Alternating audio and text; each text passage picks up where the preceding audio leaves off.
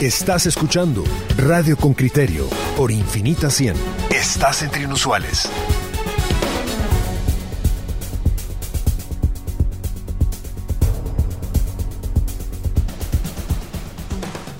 Miren, eh, desde el domingo último hemos desarrollado una discusión en, en Con Criterio, tanto en Con Criterio TV como en, Radio Con Criterio, respecto a, a la industria minera en Guatemala. Si usted piensa en la economía nacional, hay aproximadamente cinco o seis motores de esa economía que tienden a, moverla, a hacerla crecer, a empujarla hacia adelante. Por ejemplo, la exportación de, productos agrícolas, eh, procesados o, en bruto o semiprocesados, o por ejemplo la exportación de, productos no tradicionales que usted también conoce, o por ejemplo el turismo.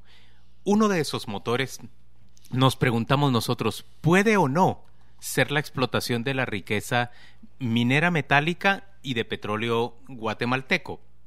desarrollamos esa discusión y queremos proveerle de, de, de, carnita al hueso. Queremos, queremos saber qué elementos hay para alcanzar conclusiones y para que usted se forme opinión respecto al tema.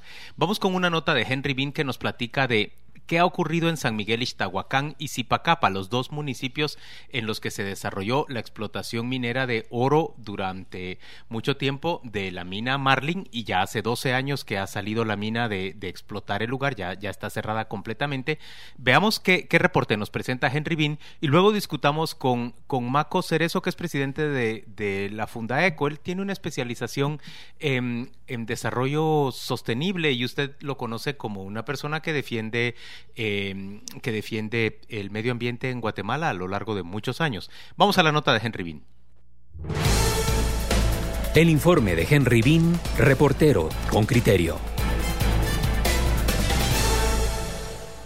La reforestación cubre hoy lo que durante 12 años ocupó la mina Marlin, una extensión de 25 kilómetros cuadrados, 80% en San Miguel Iztahuacán y 20% en Zipacapa, San Marcos. Pero hay vestigios que los árboles no pueden cubrir, el deterioro de la tierra y el aire, y las relaciones rotas entre vecinos. Hoy, en San Miguel Iztahuacán, quienes no prosperan declararon la guerra a quienes sí. Timoteo Velázquez, jefe edil. Porque como hubo mucho dinero, pues también hubo problemas de conflictividad en las comunidades porque algunas comunidades pues se dividieron por tener el poder y el control de las comunidades. Aquí hay una comunidad muy dividida totalmente que nunca se ha podido arreglar ese problema. En una misma comunidad tenemos dos grupos de auxiliares, dos grupos de cocodes, por ejemplo, pero era porque había un aporte de la mina y nunca se ponían de acuerdo cómo utilizarlo y fue cuestión de dinero. El Ministerio de Energía y Minas reportó que entre 2005 y 2017 la compañía canadiense pagó al Estado 830.3 millones de quetzales divididos entre aportes voluntarios con 498.4 millones y 331.9 millones que corresponden al 1% en regalías que establece la ley. Magalia Resis, jefa de la Dirección Socioambiental del Instituto de Problemas Nacionales de la Universidad de San Carlos de Guatemala. Y que por sí la ley eh, minera pues no es favorable para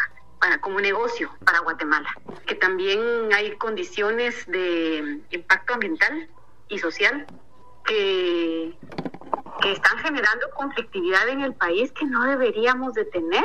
Guatemala perdió, eh, pero también el que más perdió fueron las, las, dos comunidades que están cercanas a la mina, porque ellos se quedaron con el problema ambiental que ahorita, pues hágame favor, ¿verdad? Lo habrán tapado, le habrán puesto gramita bonita o tal vez un arbolito o dos que salieron, pero disculpe, esas piscinas con químicos eh, son una bomba de tiempo en un país donde la sismicidad eh, es muy activa, ¿verdad? Uh -huh. Entonces... Um, son metales pesados y entonces de alguna manera el mercurio y eh, elemento eh, son realmente dañinos para la eh, el organismo. La municipalidad de San Miguel Ixtahuacán percibió entre 2005 y 2018 377 millones por regalías. Se construyeron parques, auxiliaturas, salones y edificios municipales y centros de salud. Los informes de la empresa destacan la inversión de 5 millones de quetzales en construcción y reparación de calles. El alcalde bueno, nosotros sí tenemos un montón de,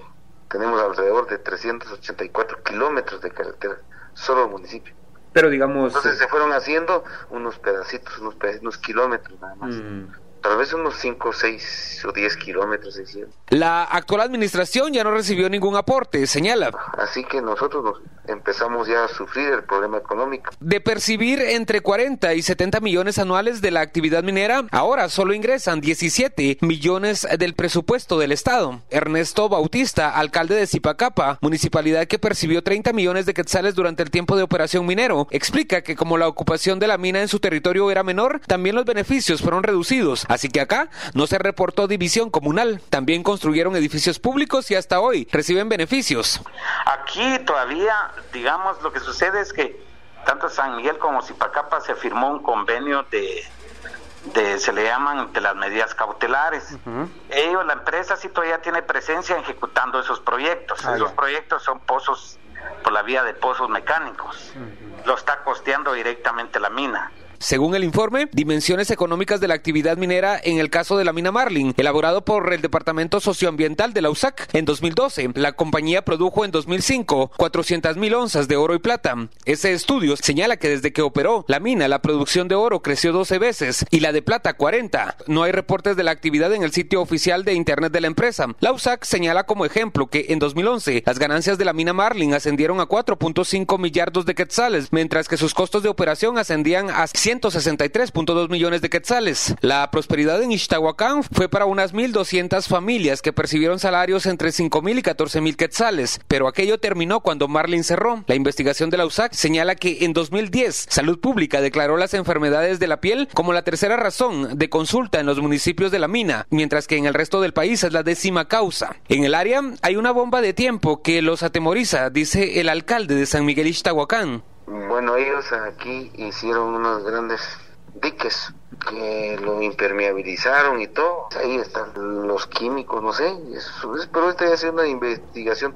No, no, no podemos dar mayor información de eso. Henry Bean, Radio con Criterio. Muy bien, este es el informe de, de Henry Bean. Vamos a conversar primero con, con Maco Cerezo, presidente de, de Funda Eco. Luego, en el siguiente segmento, vamos a conversar con Lizardo Sosa, exministro de, de Economía y analista económico. Maco, muchas gracias por acompañarnos el día de hoy. Que tu fiambre haya sido bueno. Muchas gracias por la invitación y estamos a las órdenes. Yo, te pediría que arrancaras haciendo un balance. ¿Te parece que a Zipacapa y a Ixtahuacán les quedó, qué, les quedó de positivo después de, la explotación minera? Y hacia el balance también, ¿qué crees que les quedó de negativo?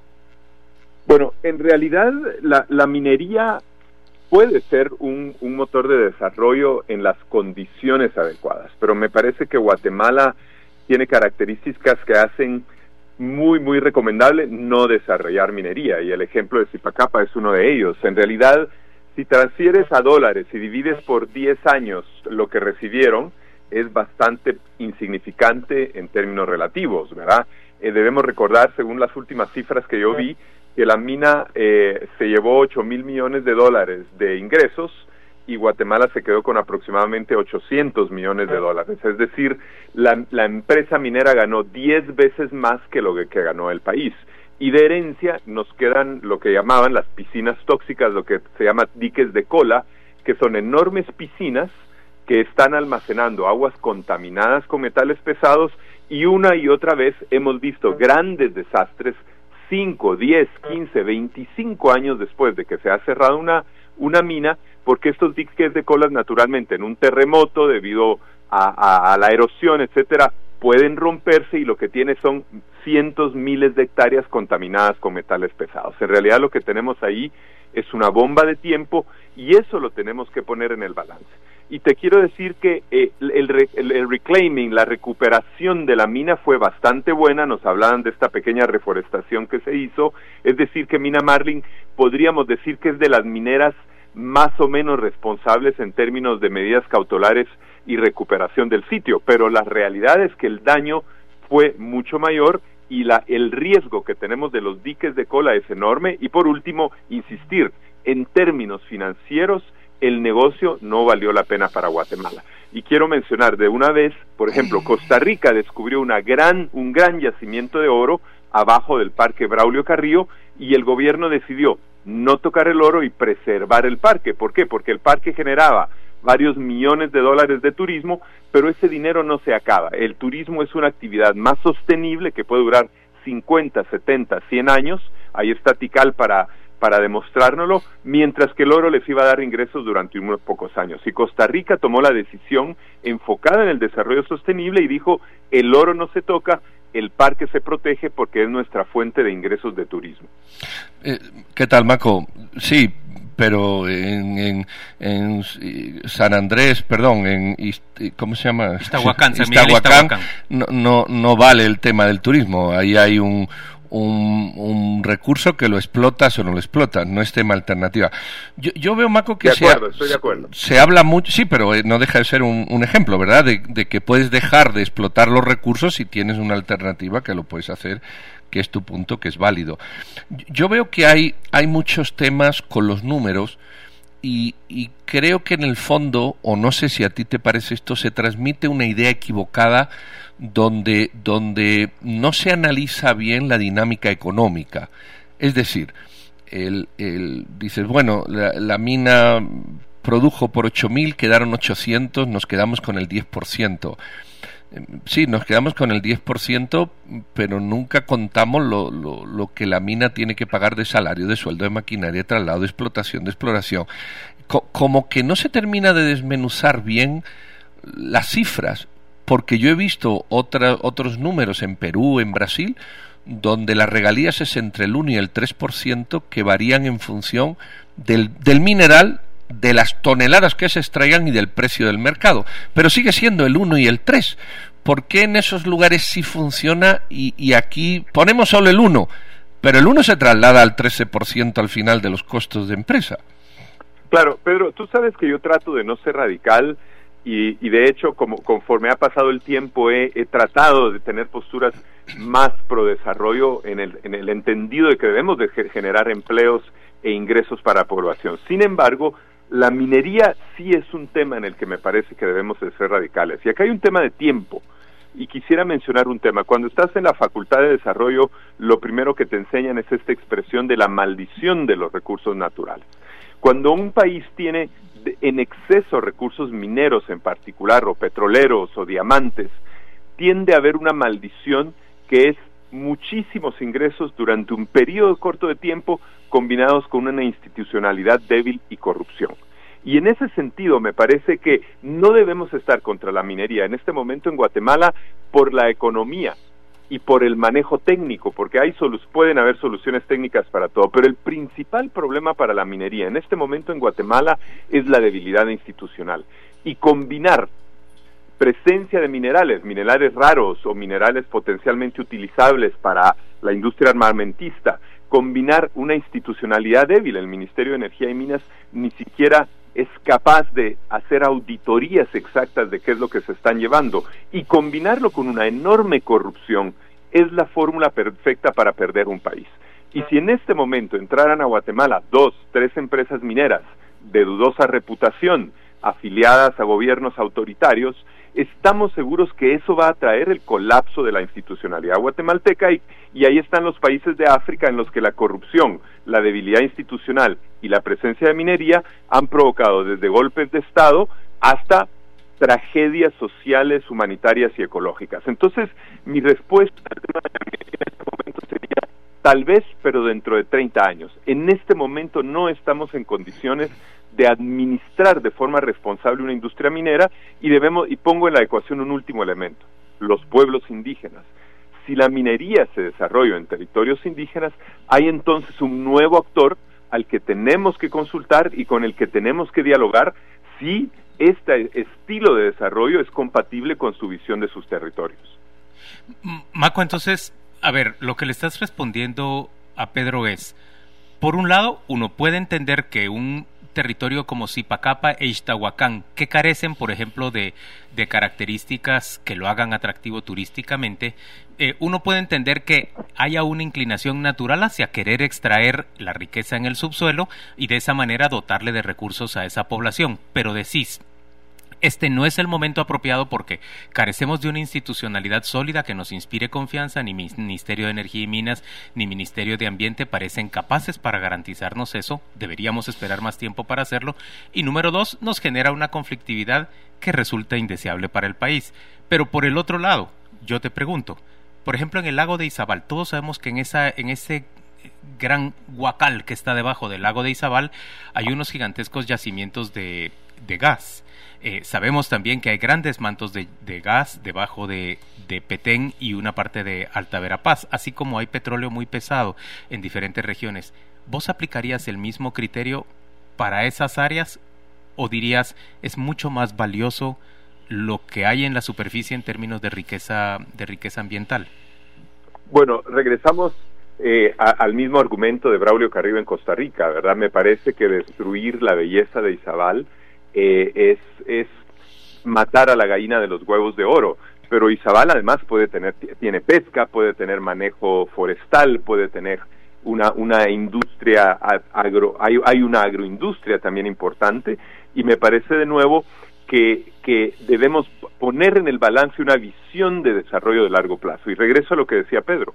Me parece que hay regiones del país muy específicas donde la agricultura no es viable, donde el turismo no es viable, donde puede ser viable una industria minera responsable. Pero me parece que para avanzar en esa dirección, uno, tendríamos que hacer un ordenamiento territorial para que la minería no entre en conflicto con el turismo, con la ecología, con la agricultura, etcétera. Dos, tendríamos que hacer una revisión de la ley para revisar el tema de las regalías, el tema del manejo post cierre de la mina, el tema de manejo de los diques de cola. Tres, deberíamos de planificar un desarrollo, una diversificación económica alrededor de la minería. ¿Por qué no trabajamos orfebrería de oro cuando estaba la mina? ¿Por qué no desarrollamos eh, numismática de, de piezas de colección? ¿Qué sé yo? Es decir, alrededor de la minería debe planificarse una diversificación económica con el sector privado y con una diversificación de exportaciones. Pero de nuevo regresamos a la maldición de los recursos naturales. Si solo somos un exportador de materia prima, de bruta prima, entonces no vamos a aprovechar todos los beneficios que puede ser traer un tener un país rico en minería. Y por último, está el tema de la conflictividad, pero sobre todo está el tema de la institucionalidad. Y mi recomendación al país en minería sería sí pero planifiquémoslo y hagámoslo bien dentro de 20 años, porque de lo contrario, podemos tener un rush de empresas mineras de baja categoría que vengan a hacerle daño al país. Y regresando a Izabal, lamentablemente, y eso es algo que tenemos que asumir como país, es el gas y el petróleo se tienen que quedar bajo tierra.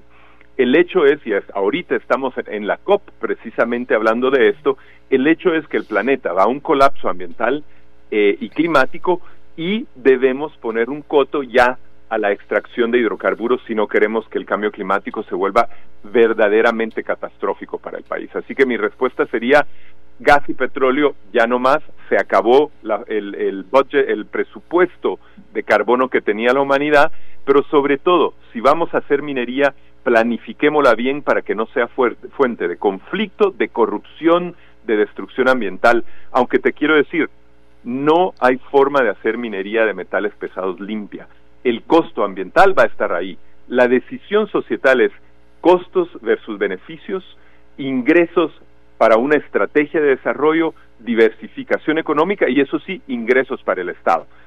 1% es demasiado bajo y me parece también que Pedro tiene razón, pero deberíamos sumar regalías, impuestos, eh, y otros aportes al Estado, aportes al IX, y todo eso debería sumar por lo menos un 50% de, la, de, de, la, de los ingresos brutos de una empresa minera, porque al final el recurso es de todos los guatemaltecos. Eh, eh Maco, yo puedo estar de acuerdo en muchas cosas contigo, pero te voy a hacer la misma pregunta que le hice a Yuri Melini cuando se oponía a la explotación petrolera en el Petén. Después de 30 años, todos los que ahora necesitas se han muerto. Eh, cuál es la alternativa que tiene el Estado para decir, bueno, mm, eh, en nombre del medio ambiente o del, o del entorno, de la protección o de la garantía jurídica, y, hasta que esto no ocurra, pues vamos a quitar 5, 10 mil, 3 mil, 8 mil puestos de trabajo. Ya verán ustedes qué hacen, porque, porque las cosas son así cuando se cierra una mina o se cierra una, una explotación petrolera, tiene un impacto en la zona, tiene un impacto en el empleo y, y los teóricos dicen, bueno, se, se, como a lo mejor tú dices, alrededor de la mina se puede tener orfebrería. Sí, pero no hay mano de obra cualificada ni interés, por eso cada quien desarrolla lo que puede. Algunos venden materias primas, otros las explotan y otros las convierten en sector terciario u otros. entonces es un círculo. Ahí es donde viene la estrategia de desarrollo y ahí es donde, de nuevo, un funcionario corrupto está interesado en dar la, licencia minera y en cobrar su comisión. Un funcionario con, con visión de Estado que está preocupado por el largo plazo va a planificar todos esos elementos de diversificación económica, de aprovechamiento in situ del oro. Eh, y bueno, si no queremos hacer orfebrería, por lo menos que un porcentaje del oro vaya a apoyar las reservas, las reservas de oro del país. Es decir, me parece que de nuevo, el punto es, ¿vamos a utilizar la minería como un elemento de una estrategia de desarrollo nacional de largo plazo o vamos a utilizar la minería para, como elemento de corrupción para que los funcionarios de turno que otorgan la licencia se metan plata a la bolsa y que nos dejen atrás un desastre ecológico, un desastre social por muy pocos costos? Y de nuevo, yo no soy radical, me parece que la minería puede tener un elemento, un, lugar en, la, en la estrategia de desarrollo, pero de nuevo con regalías tan bajas, con una, institucionalidad tan débil y con tanta corrupción en todos los niveles, es muy, muy peligroso. Y así como es peligroso que las mafias del crimen organizado entren a Guatemala, también es muy peligroso para Guatemala que las mafias de la minería entren a un país con una institucionalidad tan débil. Eso es lo que tenemos que poner en el balance. Maco, Susan Pineda es, es sumamente crítica de la cobertura que hacemos de este tema y, y plantea estos dos comentarios que yo a los que yo quisiera que respondas como última participación tuya en esta discusión.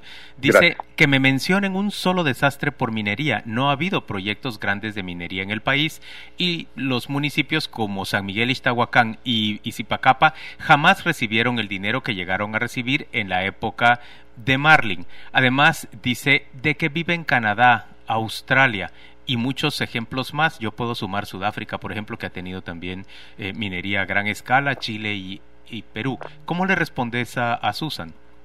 Bueno, han habido desastres mineros en todo el mundo, el desastre de Doña Ana en España, que Pedro conoce, donde se rompió un dique de cola y 3.000 hectáreas del Parque Nacional, eh, eh, perdón, 3.000 hectáreas de tierras agrícolas quedaron con un metro de lodos tóxicos por encima. Eh, recientemente eh, hubo un desastre de una enorme mina en, Brasil y el dique de colas de San Marcos ahí está. Es decir, no ha habido un terremoto, un sismo de gran magnitud, Dios no lo quiera, pero el dique de colas ahí está y los desastres tienden a ocurrir a lo largo del tiempo.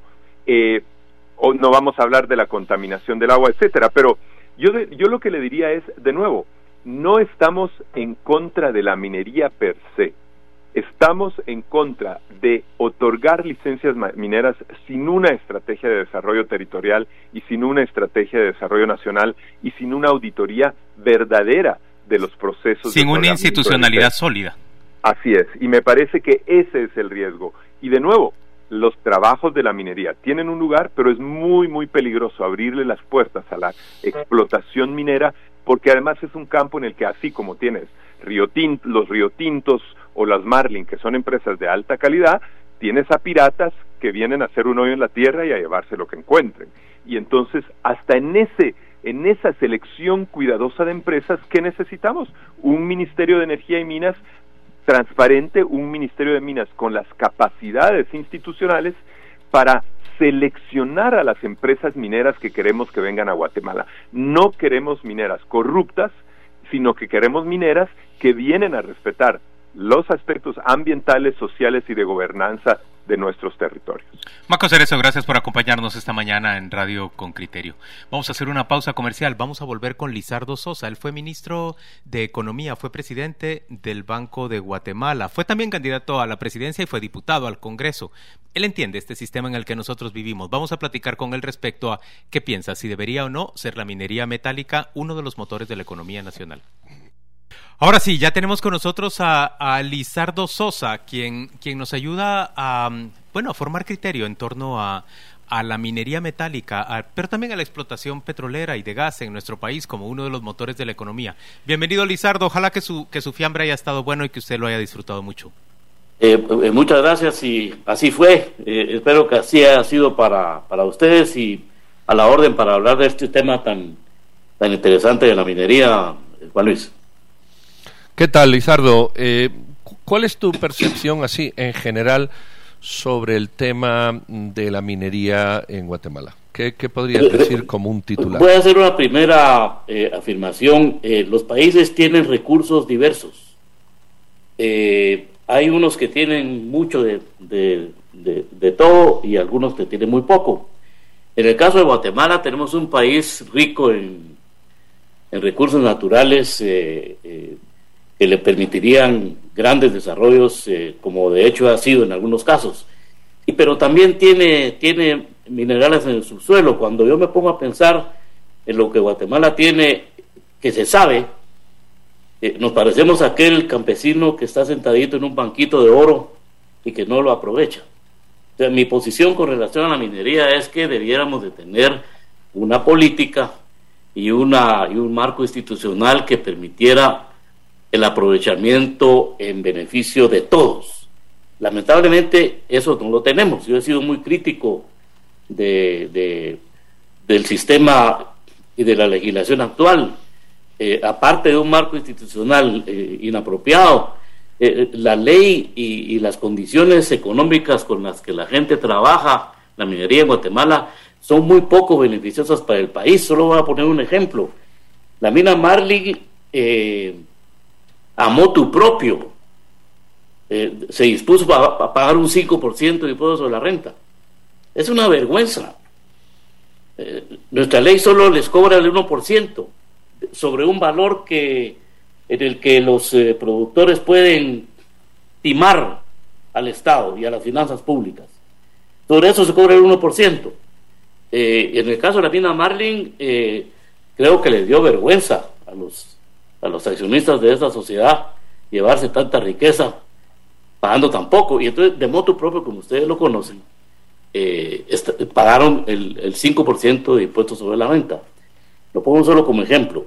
De manera pues que tenemos una ley y un marco institucional eh, que, no hace posible eh, una buena explotación. Hay ejemplos, hay ejemplos en el, en el mundo que podríamos seguir.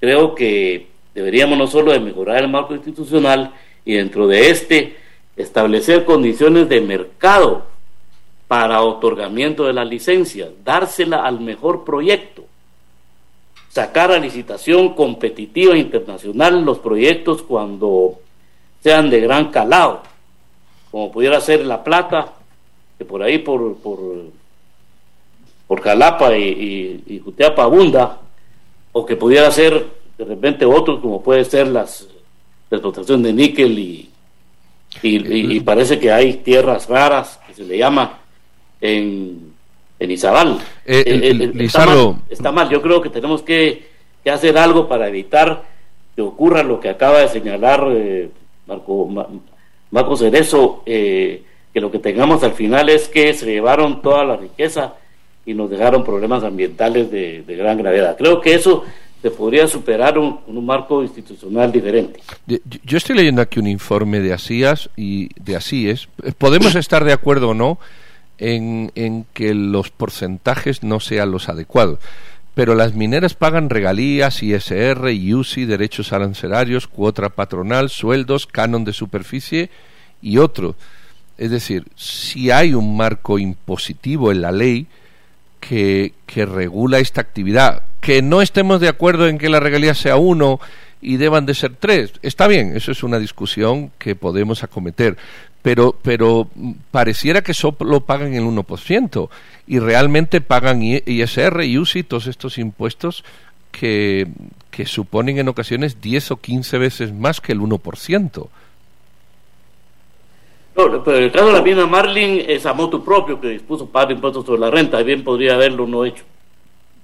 Fue una, fue una negociación directa que desarrolló el gobierno de, de Oscar Berché con la mina ante la conflictividad que desarrollaba la mina y entonces eh, alcanzaron esa negociación en torno al 5%. Pero, Lizardo, yo quiero ir otra vez al, a la esencia de lo que usted nos está diciendo. Usted nos está diciendo, como pueblo, como sociedad, es insensato que estemos sentados en un banquito sobre un, un gran yacimiento de oro, porque ese yacimiento de oro debería beneficiar a esta sociedad para, para desarrollarse. Pero nos está diciendo usted las condiciones en las que ese, ese banco de oro o ese, ese gran yacimiento de oro debe aprovecharse no están dadas en este momento.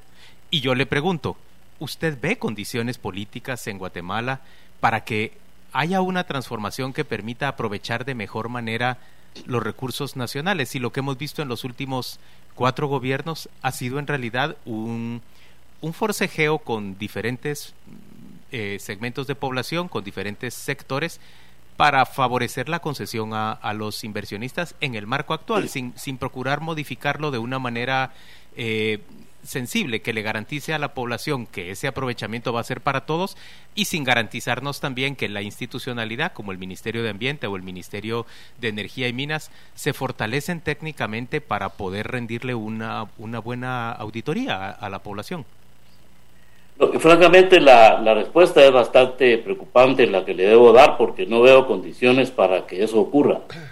Veo muy poco nivel de conciencia de las clases dirigenciales del país sobre la, la, conveniencia de hacer una revisión al respecto. Veo la, actitud generalmente conocida de un funcionariado que prefiere tener la esperanza de una coima a una ley que que realmente ofrezca mejores garantías de desarrollo para todos.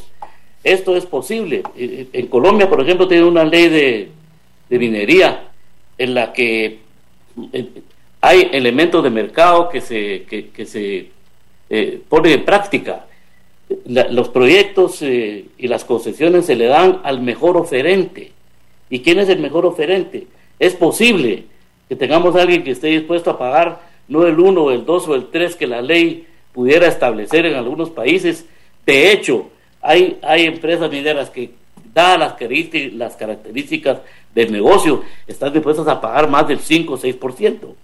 Entonces, a al, al grupo internacional o nacional que más ofrezca, pero no solo se valora eso, sino que también la ley establece la forma como el cómo el producto de la, de la explotación minera favorece primero a las regiones más cercanas a la explotación, cómo favorece a la región y qué parte va directamente a los fondos públicos.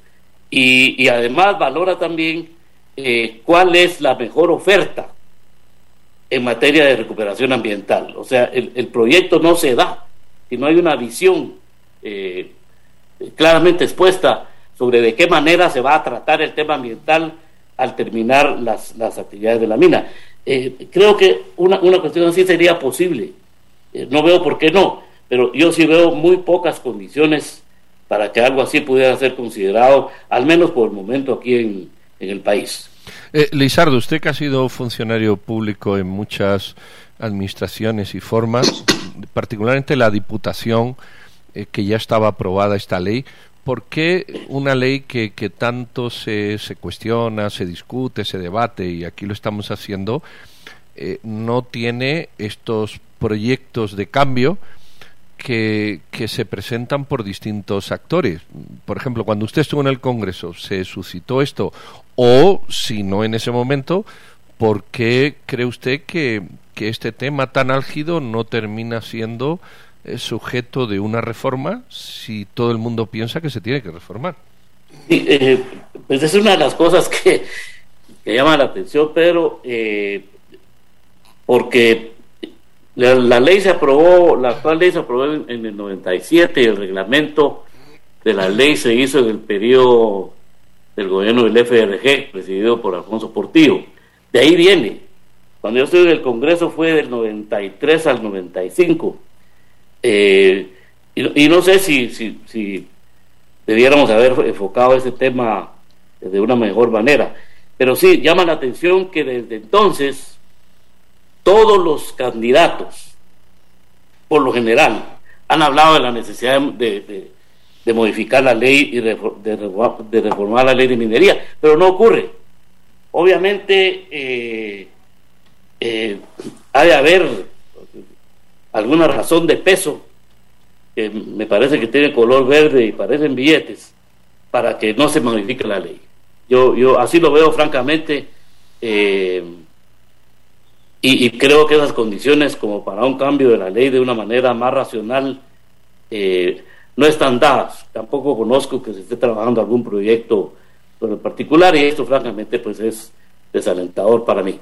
Lizardo, solo quisiera hacer una puntualización. Ese 5% eh, voluntario que asumió como pago la, la minera Marlin, eh, tengo entendido que fue un incremento en el pago de regalías. Estaba obligada al 1%, pero asume el 5% después de una negociación que, según yo recuerdo, había liderado Richard Aikenhead con, con la minera como parte del gobierno de, de Oscar Berger. No, no era a título de impuestos sobre la renta, sino a título de, em, de, regalías. Eh, ¿Está usted de acuerdo, verdad?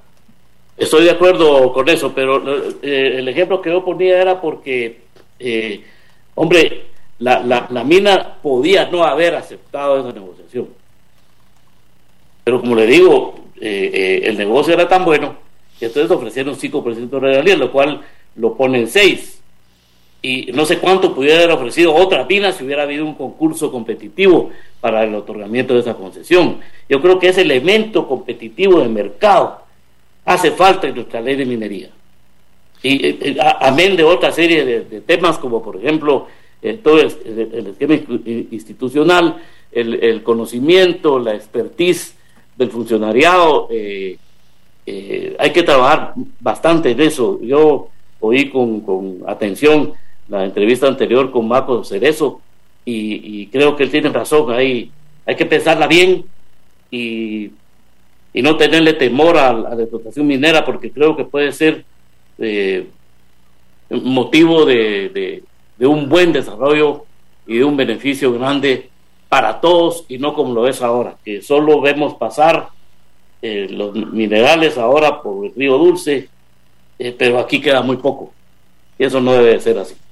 Lizardo, muchas gracias por acompañarnos esta mañana en, en Radio con Criterio. la, verdad es que tengo la tentación de preguntarle ¿Por qué se utilizan estos argumentos? Usted es un hombre promercado. Maco Cerezo lo escucho y veo que, está a favor de la explotación minera en unas condiciones pues de confianza y de, y de, y de calidad técnica.